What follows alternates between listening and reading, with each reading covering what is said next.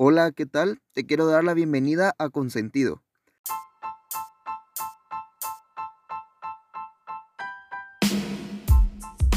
En este espacio me escucharás hablar de temas muy interesantes como deporte, películas, tecnología, consejos, entretenimiento en general para acompañarte en lo que sea que estés haciendo.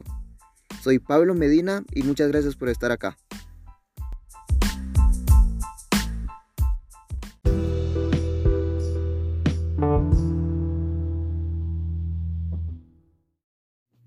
Hola, de nuevo gracias a todos y bienvenidos a este nuevo episodio de podcast con sentido. Hoy quiero tocar un tema un poquito especial tomando en cuenta el contexto y la situación en la que nos encontramos ahora. Seguimos en pandemia, sí, pero aunque ya no sea esa cuarentena en la que estábamos hace un año, hay algo que nos dejó como fruto de ver en qué pasar el tiempo de manera sana, obviamente, como la radio amateur en línea. Comenzamos.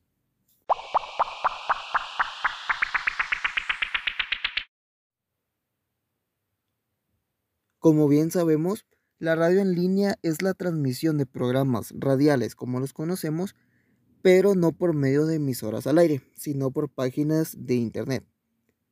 Estas páginas pueden ser eh, independientes para tu radio o bien existen varios sitios en línea que te dan el espacio para poder hacerlo. Está comprobado popularmente que el encierro y la cuarentena afectó a muchas personas en el sentido de no poder eh, relacionarse con la gente con la cual estaba acostumbrada desde antes. No podíamos salir casi que ni a la tienda. Y en nuestro caso más concreto, con esos fines de semana completos de toque de queda que iniciaban viernes en la tarde y terminaban el lunes en la madrugada, siempre nos preguntábamos qué podíamos hacer en todo ese tiempo. Y bueno, les quiero contar un poco eh, de mi experiencia personal junto con mi familia. Intentamos aprovechar ese tiempo de encierro para unirnos un poco más y decidimos hacer actividades cada fin de semana. Porque cada fin de semana era que ocurrían pues esos encierros totales. Primero acampamos en el patio, luego hicimos, no sé, juegos de mesa, pedíamos comidas especiales a, a chefs, eh, emprendedores de aquí mismo de la colonia, eh, entre un montón de cosas. En esos fines de semana eh, nos ideamos un montón de cosas. Total que en unos seis, en unas seis semanas en total se nos acabaron las ideas. Y luego de unos cinco o seis meses seguíamos prácticamente igual, con los mismos encierros, pero ya sin nada que hacer.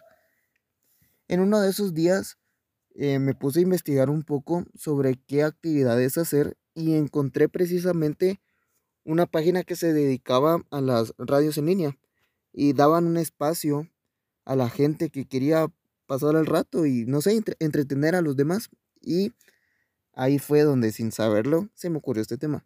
Hasta ahorita me estoy dando cuenta. Además de unos amigos que también pues me contaron que familiares o, o también amigos suyos estaban en las mismas con una radio en línea me pareció algo muy interesante porque hasta donde yo supiera ninguno de ellos estudiaba una carrera ni siquiera afín a lo que estaban haciendo. Pero de todos modos les nació, les nació hacerlo.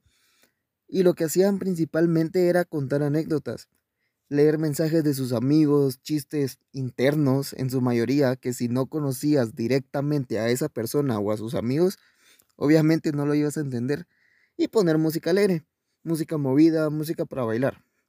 Y ahí fue donde vi que precisamente era esa la clave. Esa actitud tan animada, tan, eh, no sé, tan carismática y la música quitaba ese aburrimiento e incluso, pues me atrevería a decir, ese nivel de depresión al que llegaban algunas personas por el mismo encierro. Y dije, wow, eso está en todo.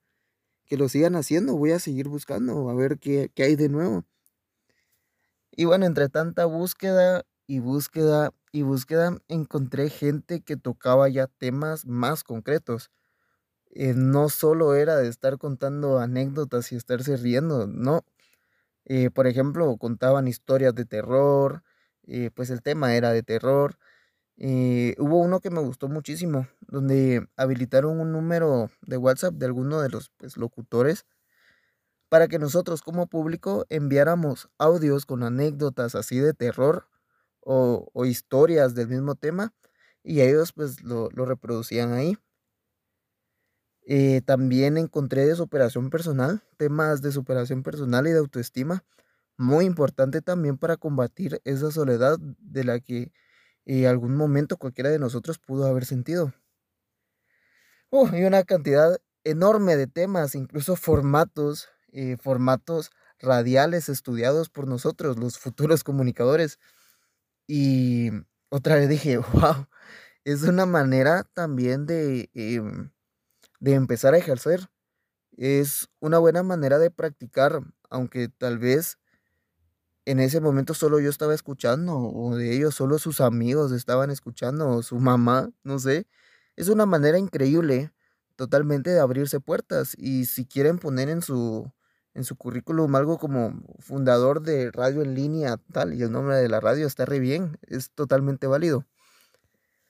Y bueno, eso me recordó a que yo en 2014 eh, estuve locutor en una radio en línea llamada Expresa Tehuate.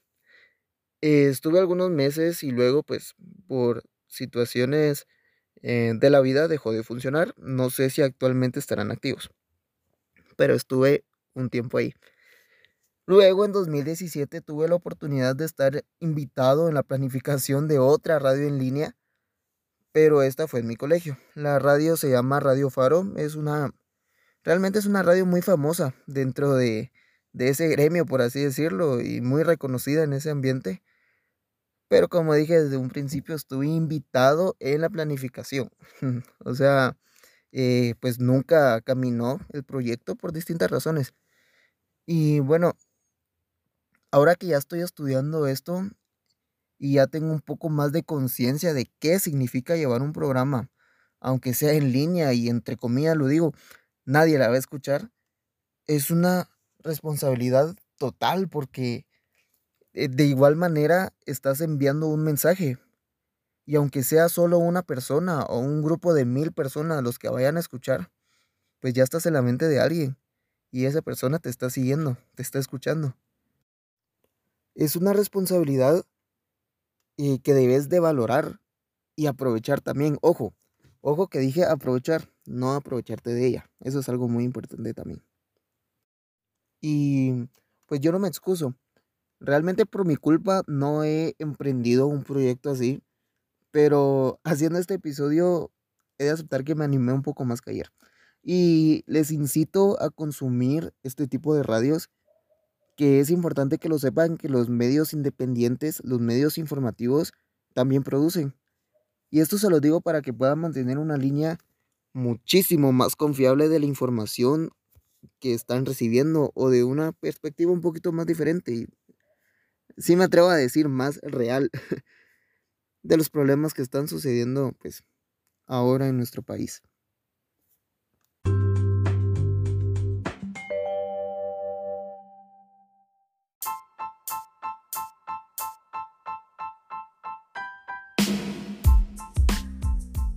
Muchas gracias por escuchar este podcast. Este es un proyecto muy importante para mí y espero que lo estés disfrutando tanto como yo lo estoy haciendo. Podés seguirme en Instagram como Consentido y estate atento por cualquier cosa que pueda pasar ahí.